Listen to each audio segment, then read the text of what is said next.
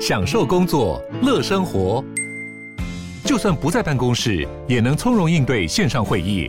HP Dragonfly 透过专业的 HP Presence 设计，内建降噪及会议快速键，搭配清晰的 Bang & Olufsen 音效，增强音讯及视讯功能。HP Dragonfly 顶级商务笔电，采用 Windows 11专业版，让您在会议中享有最佳的视觉和听觉品质。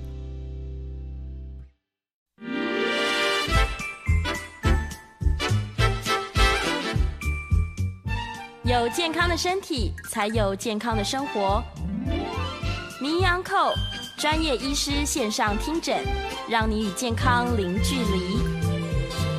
听众朋友早安，这里是九八新闻台 FM 九八点一，欢迎您收听每个星期一到星期五上午十一点到十二点播出的名医 Uncle 节目，我是家医科宋燕仁宋医师。今天呢，我还是回到我自己比较有兴趣的题目，当然你要跟他说跟防疫有关也是有关，因为这段时间大家都很清楚，呃，这次的新冠疫情。最容易得到重症啊，也就是说感染率其实大家都差不多啊，就跟你接触的频率、跟你接触的状况有关。但是得到了这个感染之后，常常容易发生重症或者甚至于重症不治的，大概都是这两类的人：糖尿病的病人跟肥胖症的人。所以今天我们还是回到这个老本行来跟大家谈肥胖症、糖尿病。但是今天这个题目呢，我又特别。把，这几年来有很多人问我，但是其实我也没有很深入的去研究，常常也就是看看爬爬文，稍微了解一下，就做了某种程度的推演啊，认为说，呃，真的是两害相权要取其轻的时候，也许这个会轻一点。这个是什么东西呢？就是今天的主题——代糖。那么很多减重的人因为受不了甜食的诱惑。但是我的我的减重策略呢，都是一直希望你能够减少糖分的摄取，尤其是甜食的摄取。而对于糖尿病的病人来讲，那就更清楚了。糖基本上就是糖尿病人最没有办法耐受的东西。可是很有趣的，糖尿病的病人都非常的渴望能够吃到甜的。那就很多的时候，病人或者是呃肥胖症的朋友都会问说，可不可以吃代糖？有没有其他甜食的替代品？那今天就来跟大家稍微探讨一下。那我比较想要从还是学术的角度啊，看看研究报告到底怎么讲。那这些研究报告怎么去判读？呃，它的衍生的意义涵是什么？那未来我们对于这个代糖到底要用什么样的心态来看待？哈。首先，我想举一个这个问题，绝对不是只有我有兴趣，或者是我们的朋友们有兴趣，很多研究人员也都很有兴趣，因为这个实在是一个大议题。那因为，呃，你如果说把这个热量当成是肥胖的主要的原因，过度长期的热量摄取造成的肥胖之后会引发糖糖尿病。如果用这个理论去，那这个代糖它的诉求就是它有甜味，但是它没有热量。可是我们的研究却很有趣啊，那这是一个欧洲英国的研究，叫 EPIC Study，这是 European Perspective Investigation into Cancers and Nutrition。其中当然是以癌症的发生为主，但是有一个，他们每个研究其实都有一些所谓的 sub arm，就是下面一些呃次分群的研究，对于其他的一些生理指标、疾病指标做研究。那这个纵坐标呢，叫做 hazard ratio，就是危险的比值啊，数字越大的就是风险越高。比较哪几种甜味的饮料呢？包括含糖的这个可乐。呃，含糖的这个牛奶啊这一类的，其实大家都以为它是鲜奶加的，其实很多时候里面奶的成分很少，大概都是糖。另外一种就是所谓的 diet 啊，这种无糖的呃可乐，或者是黑咖啡，或者是天然现榨的果汁，这个是大家对对于甜味大概最常见的几个现象，大家都在讨论的。那么各位一定心里会想说，那我早就知道，其实如果不喝东西，当然不会有问题；喝了黑咖啡，大概不会有问题。但我对果汁不太有概念。那不含糖的饮料跟含糖饮料，那当然是含糖的饮料会最危险啦。可是呢，这个二零一五年的研究其实还蛮打跌破大家眼镜的啊！这个突然发现，一般含糖的饮料含糖的这个牛奶这些东西，非可乐类的，还有不含糖的碳酸饮料，居然风险值差不多，这个就让大家很疑惑了哈。那这个疑惑当然会导致于大家去想说，那我要不要再进一步来研究一下，看看我直接拿这个含糖的可乐跟不含糖的可乐直接来对比一下，结果呢又发现了一个很惊人的结果哈。这边呢是得到呃。脂肪肝的比例，这个研究呢是用 Framingham，刚刚那个是叫 EPIC Study 哈，那这是另外一篇研究呢，是也是二零一五年，但是是由这个 Ma 这这一群人呢发表在 Journal of Hepatology，就是肝脏学的期刊里面，专门看代糖或者含糖饮料啊，或者是零卡的饮料对于脂肪肝的影响，他们就来分成两大组，一组是喝含糖的啊，就是我们真正讲蔗糖的饮料。一个是代糖的饮料，就是这些所谓零卡饮料，一天喝一瓶的，一天喝两瓶的，一天喝三瓶以上的，比较起来，结果果然含糖饮料的这一组很明显的一个剂量的关系，你喝的越多，脂肪肝发生的比例或者说机会就越大。惊人的是，或者是意外的是，这些不含糖的饮料怎么也同样发生这个趋势呢？喝的越多。脂肪肝发生的机会就越大。那这个比值呢，在它原始的数据上面，它把各种含糖饮料，它这个只是举其中一个例子，最后做出这个曲线来，发现的确，你喝的越多的机会就越大啊。这是 across 所有的喝的人的量啊，那这是每个人喝的比例，喝的越高，比值就越高。所以这是一个非常明确的一个现象，但是。这一群研究人员在这群数据里面，想要企图找到一个比较真正的趋势，因为这个这个显然跟我们传统的认知是不相符合的。不相符合的原因在哪里？就是我们过去对于脂肪肝这些东西的认知是认为，一定是含糖的饮料或者含果糖的饮料，这些高热量、含有热量的东西才会在肝脏里面或者在身体里面造成我们代谢的异常。这些不含糖的饮料，不含热量，大部分的目前所认知的是很多其实都是几乎是原型排出，也就是说，它可以吸入身体，但是原型从尿液或者部分从大肠排出，也就是部分不吸收。那当然也有很多人会讲说，呃，那些不吸收的人呢，就会经常造成这个胀气。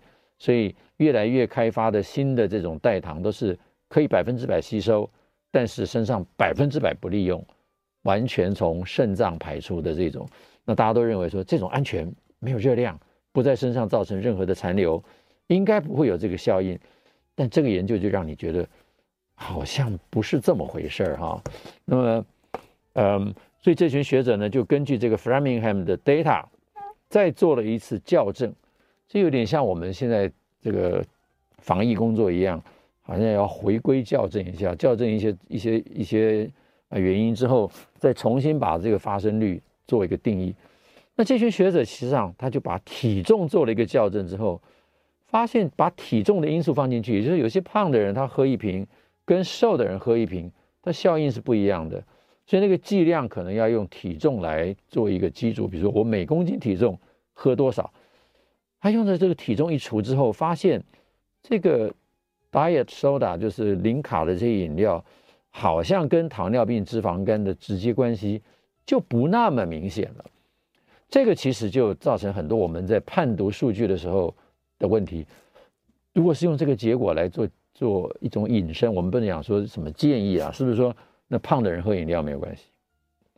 那你就要问说他他第一个一开始他为什么会胖？他瘦的时候喝了会胖，胖的时候喝了不会再胖吗？这个这个解释就有点过头了哈，那我简单要讲的意思就是说，这样的一个解释方法，让我们不禁要怀疑，这后面的研究经费的支持者会不会是这些可乐公司啊？因为我最后的结论就是要告诉你说，喝这些饮料不会造成脂肪肝，不会增加糖尿病的风险啊。所以，呃，果然。这个另外一群学者就看不过去了哈，那这是一群这个呃瑞典的学者哈，带头的人是这个 Christina Rother，那他这个研究其实是在美国的 NIH，就是美国国家卫生研究院做的，他就发现了一个非常明确的叫 positive association between artificially sweetened sweetened beverage consumption and in incidence of diabetes，喝甜味剂的饮料跟糖尿病有明显的正相关。正相关的解释要怎么解释法呢？所以他看到之后呢，他就必须要去啊，企图去解释这个这个题目了哈。那这个题目呢，他就把它分成几个关键的问题来问。他说，第一个，含糖的饮料跟代糖的饮料，一个有热量，一个没热量，但是两个居然都会造成糖尿病，所以热量应该不是问题。会不会是甜味这个问题？所以他就先问一个问题：甜味这两种不同的甜，一个是糖，一个是代糖，我们身上对于这两种化学物质感受的能力是不是不一样？是如何的机转？啊，所以他就把这个甜味受器啊，我们身上要感受甜味，就有一个甜味的接受器，看看它的作用机制跟分布到底是如何。第二个。就是要探讨人工甜味剂对于这个甜味接受器的作用，跟传统的糖这些甜味有何不同？接下来问一个问题：人工甜味剂对于整体健康，不是只有肥胖，不是只有糖尿病，对于我们身体其他的功能，包括甲状腺，包括我们的免疫功能，包括我们的肠胃道的功能，包括我们的肌肉骨骼啊等等关系，是不是有什么证据可以来看一看？最终一个问题很重要，有没有什么研究的证据可以证明它是一个原因的关系？也就是说，我们讲 cause effect。如果只是一公共卫生学的调查，前面因为很多都是公共卫生学的调查，就是你一些些人用问卷说他爱平常喝一瓶、喝两瓶、喝三瓶，并没有办法真的证实说就是你喝的这个东西导致这个疾病。这也是我常常有时候上一些电视节目。那个小编或者企划就会问我说：“那宋医师，你可不可以举个例子？那个真的在你病人里面吃了糖之后就得糖尿病的？”我说：“这种例子实在没办法举，你你因为你根本不知道他吃糖吃了多久，然后他是不是因为就是吃糖造成糖尿病，你不知道啊。所以每一次当呃我们一般民众很喜欢问这样的问题的时候，对于我们做医生的人，或者说我们其实从研究的角度来看，常常很难回答。就是说，我们都说这些叫做危险因子。”但是直接造成它的原因，比如说你今天喝了一杯可乐，明天你就生病了，这个叫做直接原因。你把可乐拿掉，你的病就好了。但是如果说你是经常性的喝可乐，跟那些经常不喝可乐的人，一群人跟另外一群人比了之后，发现经常喝可乐这群人某一些疾病增加，我们也最多只能说这是关联，而不是直接原因啊。所以这边要跟大家分享的。但是这边一个 Christina 她问的一个问题，或者我在这边把这个引述的问题呢，就是她想要问有没有什么证据证明人工甜味剂直接造成我们身上的一些生理反应，而这个反应是可以连接到甚至于导引到糖尿病或者肥胖症的。那我们就先来看看现在市面上被准许的人工甜味剂，这是美国 FDA，台湾也是一样，但是台湾的包装当然不是这样子。台湾人跟美国人不一样哈，美国人其实曾经被教育过糖是很可怕的，所以鼓励你去喝代糖。所以这些产品，如果你在美国生活过一段时间，就发现，在很多咖啡厅的餐桌上就会有各种不同东西的出现。那你在这个市这个超市也可以买到这种各种不同的代糖。注意啊，sugar 本身是被 FDA 界定为一种甜味剂。它也是人工的，因为它是被提炼之后纯化的。虽然它来自于天然的来源，那我这边先不讲什么叫天然，什么叫制造了哈。有很多其实标榜叫天然的，比如说另外一个东西，像蔗糖素，蔗糖素是的确从蔗糖经过化学的处理，加了三个氯之后，所以它等于是叫做三氯蔗糖。很多人说就，很多人就说蔗糖素是天然的，所以它是健康的，因为它跟蔗糖是一样的。它一不一样？其实不一样啊。我们先这样讲，这些糖精大家都听过了，阿斯巴甜大家耳熟能详，这个大家可能比较不熟悉，因为这名字很难念啊。不管它翻译成什么东西，那台湾的俗称叫安赛蜜，呃，因为是它叫 A A C S u l f a m e 啊。那如果把它翻译成化学名称呢？有些人是把它翻成叫醋酸磺胺酸，或者叫醋磺胺酸，或者乙烯磺胺酸钾。那有一些简写就写 acer acer K 啊 acer K，所以它就是 A S sulfame，它是一种这种化合物。另外一种就是 sucralose，跟 sucrose 拼起来真像，蔗糖跟蔗糖素，很多人都以为是这就是蔗糖。那另外一个是比较少见的叫纽糖，叫 Neotame 或者叫 Aventame。各位看一下这下面的数字，如果把蔗糖的甜度当做一，这些个代糖的甜度可真是个甜呐！你看，糖精是三百倍，阿斯巴甜是两百倍。这个安赛蜜哈 S S S sulfame 是 S s u l f a m K 是两百倍，蔗糖素是六百倍，这个多少倍？这个是一万倍啊！纽糖一万倍到两万倍，是所以它只要放一点点的东西就很甜。所以对于厂家来讲，加代糖的成本远比加这个真的糖的成本又高。而如果说它真的是科学上给他们支持说，它又不会造成肥胖，又不会造成糖尿病。又不会造成病人血糖、糖尿病病人血糖的升高，那当然大家爱的要死，爱爱就会觉得说这是真是，呃，糖尿病人的福音哈。那再加上一个很重要的因素，就是说这里面当然有一些毒性的反应，所以 FDA 对于它的这个规范就很明格、很白的告诉你说，你可以喝多少、吃多少。ADI 一日摄取量，大家对糖现在可能没有什么概念，这个美国的 FDA 跟台湾都一样。建议你一天不要吃超过二十五公克的糖，但是现在一般平均台湾人大概吃到五十三公克的糖，美国人大概吃到八十公克的糖，所以我们现在吃的糖都远远超过我们现在一般建议的糖量，就是添加的糖。那糖精呢，建议大概是一天不要超过三罐可乐。阿斯巴甜呢，可以如果是用阿斯巴甜的，大概不要超过十八罐。那这个用安赛洛的安赛蜜的这个 S-sulfentame 的三十罐。这个 sucralose 的五罐，呃，另外这个 Neotame 因为它是含量很少，可以三十罐，所以其实毒性是不高的。要喝到这么多才可能造成影响。那我看到其实有一些 YouTuber 呢，就常常用这样的数字来告诉你，这样说：哎呀，你喝这些含糖饮料不可能，你怎么可能一天喝到三十罐？所以就没问题。重点是这样子啊，我们一般的民众啊，听众朋友，其实在买这些东西的时候。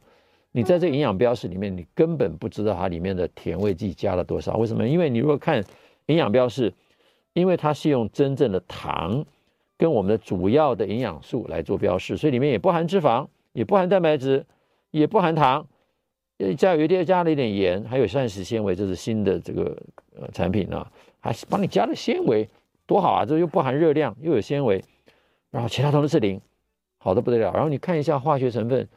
平常讲，大部分人都看不懂啊，碳酸水难消化的什么麦芽糊精、蔗糖酵素、碳酸、阿斯巴甜以及醋黄内酯钾，就是我刚刚讲的 S-sulfame K。可是还有蔗糖素啊，三种人工甜味剂都加上去了，加上去之后量是多少？You don't know，你没办法在这个数字上面看到多少，所以我们其实没有办法从这个食品标识里面知道我们到底喝了多少。那我刚刚给你的这个建议说，呃，你 ADI 你这个可以喝三罐的，可以可以喝十八罐的，可以喝三十罐。理论上，你只要一天喝一罐，好像大家都认为那是安全的。那接下来我们就要谈说，那这些甜味剂跟我们传统的糖，它到底是透过什么样不同的机转，让你感受到甜度呢？这个甜跟热量本身有没有什么特别的关系呢？好，我们先来看甜味是如何产生的。甜味剂，它刺激的是我们在味蕾细胞上面的一些接受器，叫做甜的接受器，我们叫 taste bud。所以，我们 taste bud 呢，以前我们小时候常常会把这个舌头画成这个区域啊，酸的在旁边啊，甜的在中间，苦的在后面啊，甜的在前面，我们叫甜头苦根嘛。现在新的研究发现，其实不是的，其实是均匀分布的，不只是分布在舌头。等下给你看，你还会很害怕。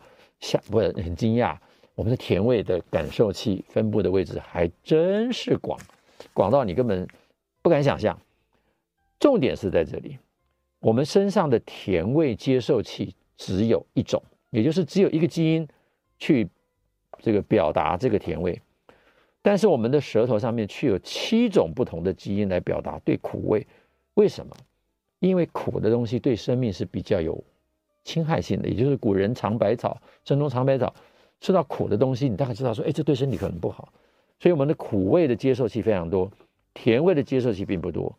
我们有咸的接受器，有酸的接受器，还有一个大家可能不知道的接受器，就是日本人发现的，就是对鲜味，鲜甜鲜甜这两种其实常常会有神经上面的一些互动，所以鲜味其实是一个健康的，我们喜欢吃新鲜的东西啊，所以鲜味接受器。好，我们回到这个甜味接受器的作用，首先看一下甜味接受器的分布。非常有趣，跟生物的需求是有关的。这是从这个 Science News 整理出来的一个果蝇或者是苍蝇它的甜味接受器分布的位置。你看，它为了那种很有效的感知甜，它连翅膀上都可以感知到甜味，它的脚上也可以感知到甜味。所以它只要一停在某个东西上面，这是甜的，它立刻就知道。它不一定在舌头上面，当然它嘴巴口气里面会知道甜的东西。但是你看它翅膀、屁股、脚上都有甜味剂。那人呢？你会以为说，那我们只有嘴巴吃到甜的时候才叫甜，我们身上吃下去，它甜不甜已经不重要了。错，这也是我看了这篇 paper 这个一个报道之后才发现说，哎呀，这个甜味影响的范围可真广。除了我们口咽部有甜味受器的分布之外，接下来肺也有，肠胃道也有。我们的胰脏也有，不只是胰脏有，还有一个很重要的东西叫做胰岛细胞也有，beta cell 也有，肠子还有很多地方，脂肪组织本身也有甜味接受器，我们的骨头也有甜味接受器，我们的肺脏甚至于我们的性器官睾丸也有甜味接受器，这表示什么意思啊？表示我们吃下去的这个甜味，它不是只有停留在嘴巴而已。它在我们身上各个地方经过我们身上的组织结构的时候，我们身上几乎所有的细胞都会反应到这个甜味，而兴起某一种生理反应。听众朋友有没有听到觉得很惊吓？我们吃甜的时候，不是只有嘴巴吃甜，我们全身都在感知甜，包括连脑袋对这个甜味都有接受器，所以它不一定要是糖，它只要是甜味就有印象。好，我们先进一段广告，稍后回来。继续谈这个题目，欢迎回到 News 九八名医 Uncle 的现场，我是加医科宋彦仁宋医师。您现在收听的是名医 Uncle 节目，播出的时间是每个星期一到星期五上午十一点到十二点。那我们在 YouTube 也有同步的播出，那欢迎在 YouTube 前的朋友呢，帮我们按赞、订阅，也开启小铃铛。那以后只要有这个 News 九八的名医 Uncle 的节目。都可以看得到。今天的题目呢是讲代糖跟糖尿病或者肥胖症的关系。那这个题目的呃研发是这样子的，就是其实很多朋友都会问啊，到底可不可以吃代糖？因为我的减重方法或者是我给糖尿病病人建议的饮食法，都是希望他们尽量减少糖类的摄取，减少甜食的摄取。可是很多人对于甜食真的是有渴望，我也不反对，我自己也喜欢吃甜。那我也是花了很多年的时间。把这个对糖的这种渴望、这种不可控制的欲望，想办法能够透过其他的了解来呃减缓。那今天呢，就是特别针对这个题目，就是把一些科学性的报道。因为过去我回答这个听众朋友的朋友的问题的时候，或者病人问题的时候，某种程度我也不太认真的去挖掘这个问题，就是稍微扫一下这个爬一下文，看看一些报道，然后一些论文的题目看完，就大概。心里面去做个结论，其实没有深入了解里面的作用机转。那今天就花一点时间来跟大家真的看一下研究的数据，用这个数据我们来看看有没有办法得到一些心得，来从这里面得到一些自己在行为上面将来我们做呃决定要不要决定要不要吃这个甜味剂的一种拿捏啊。那刚刚提到我们的甜味剂啊，是跟这个糖一样。它不是只有热量的关系，它是透过一个接受器叫做甜味的 taste bud 啊，就是 sweet sensor。那这个 sweet sensor 下面当然有很多基因结构，我们就不讲它的细部的分子的结构。那我们先讲它分布的位置。刚刚上一节特别，我想在这边再重复一次：生物体对甜味通常都觉得甜的东西对它身体是比较好的，或者说是它比较好吃的，是比较没有毒的。因此，我们身体里面有很多感知甜味的构造。对于果蝇这种这种昆虫来讲，它为了它要找食物方便，它的口气上面当然就会有甜味接受器，脚上、尾巴、翅膀都有。那人类呢，在嘴巴当然是我们吃甜是嘴巴的感受，可是为什么我们会那么想吃甜？原来我们脑袋里面有。那可是我们不知道的是，这个甜味其实对我们的骨头也影响，对我们的肠胃道有影响，对我们的肝脏有影响，对胰脏、对于脂肪组织、对于性器官都有影响。那就先举一个例子，对于肠胃道的荷尔蒙的影响。我们现在在减重的策略里面，或者说现在台湾刚刚通过没多久的一个减肥药物，就是这一类的肠道荷尔蒙的致效剂。所谓致效剂，就是它把它经过修饰之后，结构上面当然跟我们的这个肠道荷尔蒙不同，但是它可以发挥同样的生理效应。这个生理效应是什么东西呢？这个 GLP-1，它可以降低。减缓胃排空的速度，所以你吃下去比较不容易饿。第二个呢，它可以抑制食欲，因为它会回馈到脑袋里面，对你的饱足中枢有一点刺激。第三个呢，它会抑制 glucagon 升糖素的上升，所以对糖尿病的病人来讲，血糖好像就不会立刻崩解。这个对我们减肥有没有必要？其实呃，这个是值得商榷的啊。那它会增加所谓的吃糖以后的胰岛素的上升。那糖尿病的病人吃了糖，胰岛素上升，就可以把糖降下来。所以某种程度来讲，是一个相当好的一个荷尔蒙。那我们吃下了糖之后，glucose，它会在这个 glucose 的 sweet receptor，不只是糖这件事情，而是肠胃道上面就有一个甜味接受器，就会活化这个刺这个反应，刺激 GLP-1 的产生。GLP-1 呢就会打它打开开这个所谓的。SGLT1 的通道跟 GLUT2 的通道，这两个通道，一个是盐跟糖的共同传传播通道通道，另外一个是葡萄糖的通道第二型。所以在肠道叫做第二型，在肌肉叫第四型。不管如何，这个通道一打开，糖就会从肠道里面进来。哎，可是你注意看到，artificial sweetener 人工甜味剂同样可以发生这个机制，同样可以刺激 GLP1。同样可以造成糖的吸收，也就是说，今天如果你是吃甜味剂，你的食物当中还有其他的淀粉在肠胃道分解完成为葡萄糖之后，这个人工甜味剂照样可以刺激你的葡萄糖的吸收。那这边就是它的数据，他发现啊，喝可乐跟喝水的人，红色是可乐，这个白色是水，蓝色这个是水。他发现 GLP-1 就是这个肠泌素上升的速度呢。在健康人跟糖尿病的人都是一样的。你吃了人工甜味剂之后，跟喝水，人工甜味剂会刺激比较多的这个 GLP-1 肠泌素的分泌。意思就是说，它虽然不是糖，它一样可以刺激 GLP-1。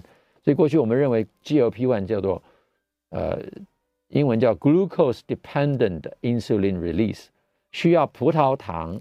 依赖的胰岛胰岛素分泌，也就是说它会刺激胰岛素分泌，但是它需要葡萄糖。这个研究证实告诉你，它不需要葡萄糖，它只要有甜味，它就可以刺激你的胰岛素分泌。那如果知道我前面我们讲胰岛素阻抗，认为胰岛素这个过多是胰岛素阻抗发生的很重要的原因，各位就可以知道，其实吃人工糖一样会造成胰岛素的分泌。啊，等我们下面还有另外一篇 paper 跟大家分享。那当然，这个 Christina 这个研究人员，他就想要了解 GLP-1 上升之后，在一般的情况之下，它应该是会抑制食欲的。那用人工代糖所造成的 GLP-1 会不会造成食欲的抑制，跟 GLP-1 同样效果呢？他问了，结果他发现没有。这个 GLP-1 人工代糖所引起的 GLP-1 对于肠胃道的排空的速度没有影响。这里面一定还有其他的机转还没有研究出来，就是说这个东西不可以用 GLP-1 完全解释。对于食欲的下降有没有改变？没改变呢。我一般吃食物的时候，如果 GLP-1 上升，我们自然的生理反应就是吃饱了，我不想再吃。但是人工甜味剂加去之后，你没有饱足感，你的食欲照样会增加。它对于这个呃 glucagon。呃，Christina 自己没有做，但是其他的研究人员发现没有什么变化。对于胰岛素的上升有增加一点点，但是不明显。这里这个结论是跟刚刚 Christina 自己做的结论结论是不一样。意思就是说，也许生人工甜味剂不见得会影响胰岛素，但是它对于减缓食欲、增加这个 GLP-1 肠泌素的效应是完全跟临床不符合。但是如果今天你把一群肥胖的人员直接来看他的血糖的变化，那就很明显了。这个 glucose 的上升跟 insulin 的上升，在肥胖的人，这红色的是啊，用就是肥胖的人喝这个叫做 sucralose 啊，就是这个蔗糖素，发现血糖也会比较高，发现胰岛素也就比较高，这跟我们的认知就不合啦。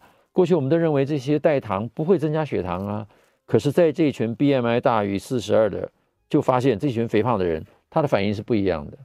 他吃糖精，吃这些蔗糖素，这些代糖，血糖照样升高，胰岛素照样上升，照样会产生这些问题。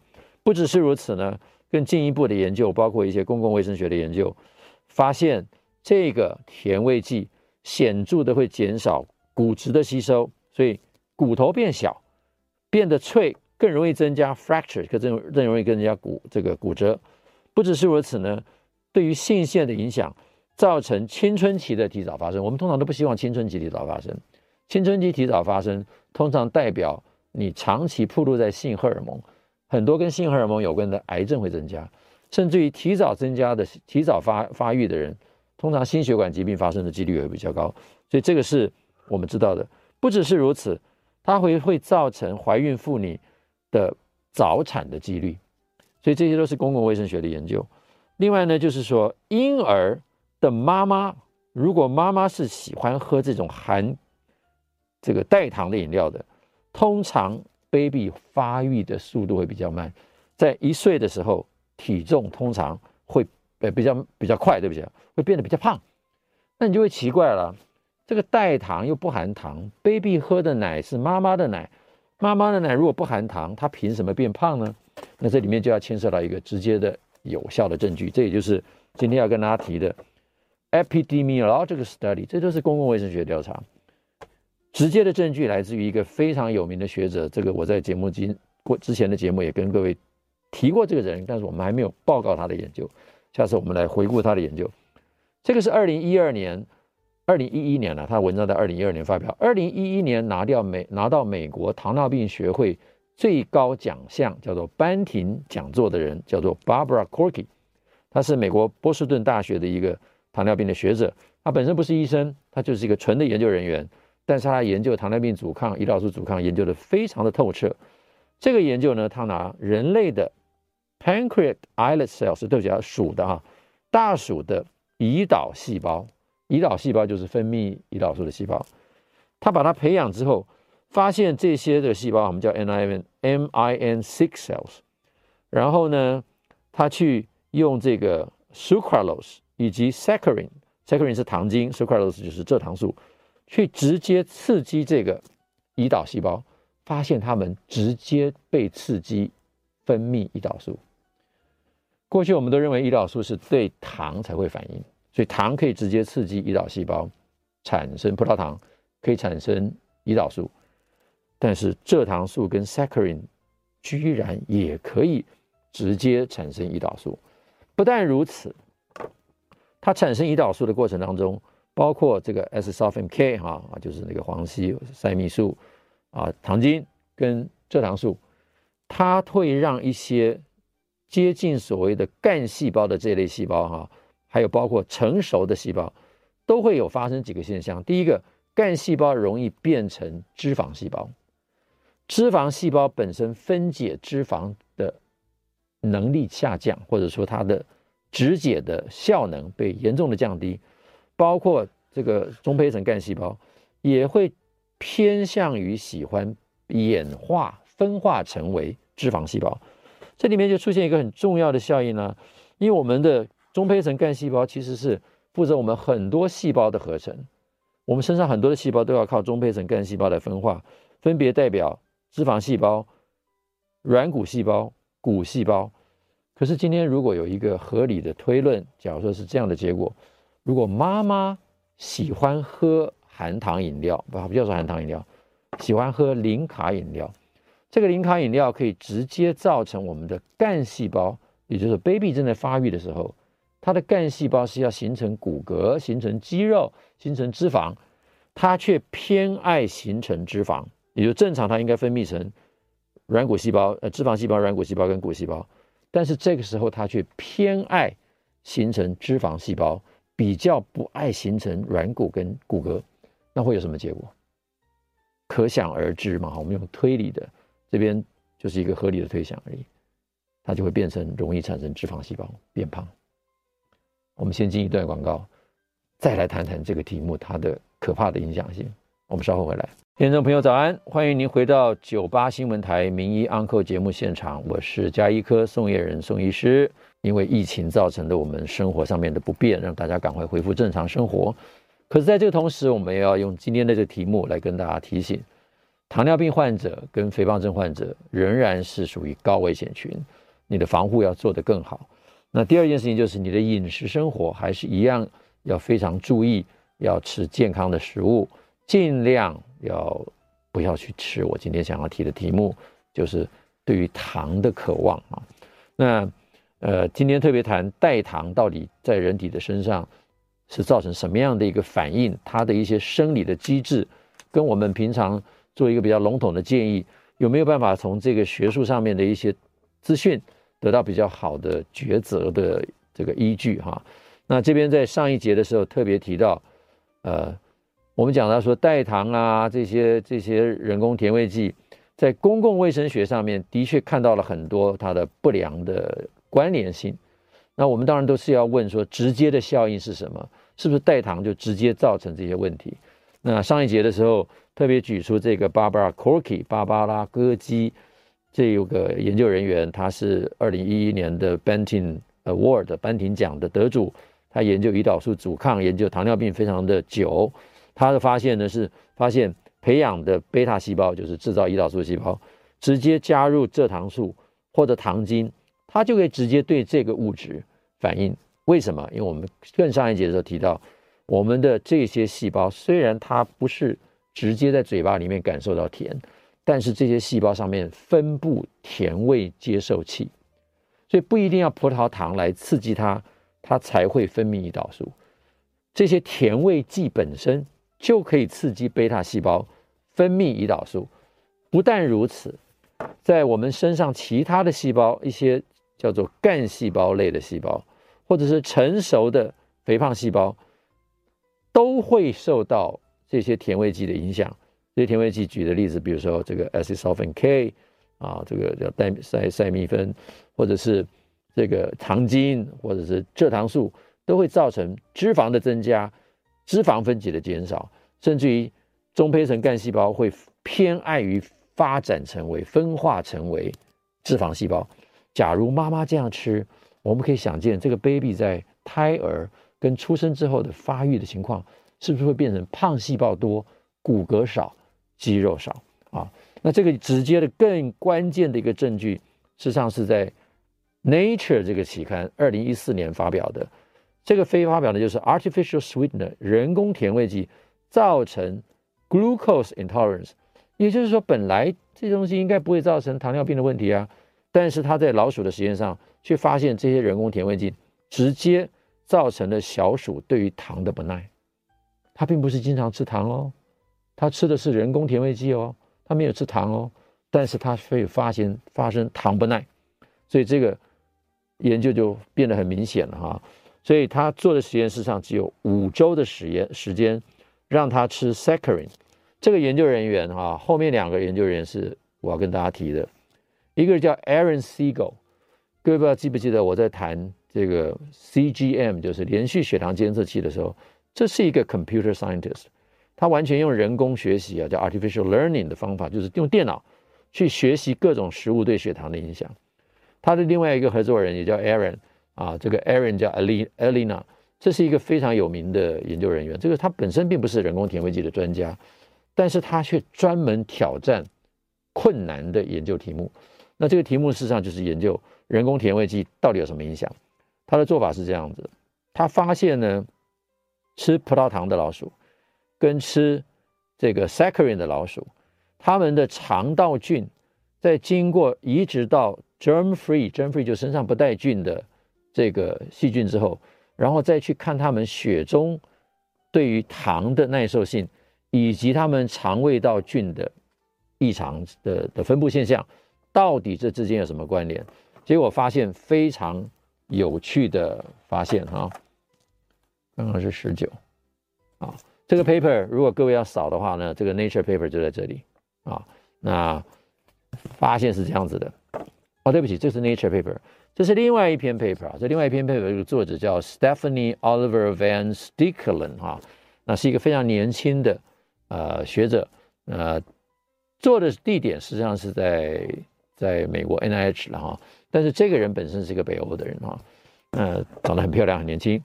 他的实验就更有趣了，他就直接在他的老鼠里面开始问一个问题：我如果呢前面这些实验给的这些剂量都这么高，会不会是假象啊？就是你，因为我们这个人工甜味剂很多这种研究都常常被食品厂去批评说，你那个就不是我们平常会喝的剂量，你把它搞到那么多剂量，当然有毒性啊。我们平常建议的剂量。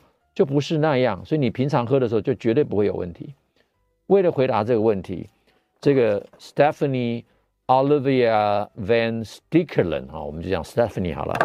Stephanie 他就设计了一个实验，当然还是老鼠的实验了哈。这里当然还是会受到批评的，但人类到底如何？但至少他做一件事情，就是我加的这个人工甜味剂，我就是一般人喝的，用公斤每公斤大概多少克来算。最多就是两倍于一般人喝的，也就等于喝一瓶或喝两瓶了。喝一瓶点可乐跟喝两瓶可乐，在怀孕期间让这个老鼠喝，喝完之后生下的小鼠追踪五个礼拜，这个哺乳期间还是让妈妈继续喝，喝完之后五个礼拜来测这些小鼠的反应，它本身对于糖的耐受是如何，对于它的这个呃肠胃肠道菌的影响是如何。就发现很有趣啊，他给的这个东西是 sucralose，就是蔗糖素，跟这个 acetaminophen K。那这个这是研究的数字哈，那这是最后增加的一些啊重量的比例。结果发现呢，吃人工甜味剂的都变得比较胖，baby 变得比较胖，control 的体重都没有增加这么多。所以每一个人工甜味剂造成的问题是很明确的。那血糖的影响呢？嗯，体重的增加在 POP 上面，经过十天之后，并没有很明显的影响啊。这是 control，这是一罐的，这两罐的。那一开始的 fasting glucose 就是空腹血糖，似乎影响也不那么大。但真正非常吓人的影响，惊吓人的影响是什么？是这个肠道菌的变化。这个是正常。不喝不吃甜味剂的，这是吃一份甜味剂的，这吃两份了，这都是一般我们人会喝的。你可以看到这个菌在经过这么多的时间之后，它们的大的变化，我们就光看这个颜色的变化。下面呢，这个叫后菌门啊，呃，这个叫做杆呃类杆菌门，这叫后菌门。上面就是一些益菌。正常的食物的益生菌是这么多的，喝甜味剂之后，这个红色的益生菌几乎完全不见。这个是胎儿啊，不，这是 baby，就是小小老鼠。妈妈的影响是比较少的，也就是说，你成年之后喝这些甜味剂，对于你已经建立的肠道菌丛，不管你是喝一杯这个 control 的，喝一份的，喝两份的，似乎影响不大。但是比例上面，呃，在这边其实很明显的可以看到，这是不健康的比例，不健康的比例。那大人的影响比较小啊，所以今天呢。要给大家看的就是这个大的重要概念了哈。那最后还有一点要看的就是对于肝脏的影响是什么哈。那把这些小鼠的肝脏拿来做解析之后，喝一罐的跟喝两罐的，相当于喝人类喝一罐的，可以很明显的看到，control 这组的肝脏看起来比较红，比较健康。喝两罐之后的这个肝脏呢，看起来比较白。所以一开始他怀疑是不是脂肪肝，所以他们去测测了脂肪肝，发现没有。有没有感染？没有，贫血一点点。更重要的呢是，他整个肝脏的解毒的能力，不管是叫 Phase One、Phase Two 或者 Intermediate Phase，全部都受到了干扰。所以这个干扰的本身就代表的意思说，阿斯巴甜这一类的食物，在这个 Stephanie 的研究里面有几个重要的结论，我就讲英文了哈。第一个是有效的抑菌被明显的改善，呃，并明显的受害。第二个呢，这个会影响到孩子，妈妈吃的会影响到孩子。第三个就是 toxicity to 肝脏的解毒能力，所以肝脏的解毒能力受到了严重的影响。那这些都是研究的直接数据，就直接的这个糖，而且是用人类消耗的那个浓度来看，也就是每天喝一罐或喝两罐，它就可以达到这样的一个问题。好了，这个结论其实非常的 humble 哈。我这今天这个演讲大部分取自于一个学者叫 Christina Rother 啊，那他是 NIH 的一个研究人员。那重点是这样子，他最后呢，他也是讲的很保守。至少他说没有什么一明显的证据可以告诉你说人工甜味剂可以预防肥胖，可以防止糖尿病恶化。他没有赞成你喝，但他只告诉你说，如果你把人工甜味剂拿来当做代糖，可能没有实际上的帮忙。它对于肥胖症没有预防的效果。那这也是我们目前所这个公共卫生公共卫生所观察到的现象。即使是喝人工甜味剂。似乎对肥胖一点帮忙都没有。那糖尿病的病人喝下人工甜味剂，我如果说讲我直接观察的病人反应，的确血糖当下不会升高，但是对于他长期的糖尿病的治疗有没有好处？看起来没有好处。不止如此，我们现在知道它会改变你的肠道菌丛，增加你的胰岛素分泌，造成你的脂肪的量的增加，并且减少你的饱足感。所以从这些结论，呃，只是跟大家分享。大家自行判断。那我们在这边呢，不做一个什么样具体的建议，说是好还是不好，只是希望透过这个分享，大家对于人工甜味剂有更深入的了解。好，我们今天的分享呢，就跟大家讲到这里，希望以后有机会我们再深入来探讨。那我们下次再见，拜拜。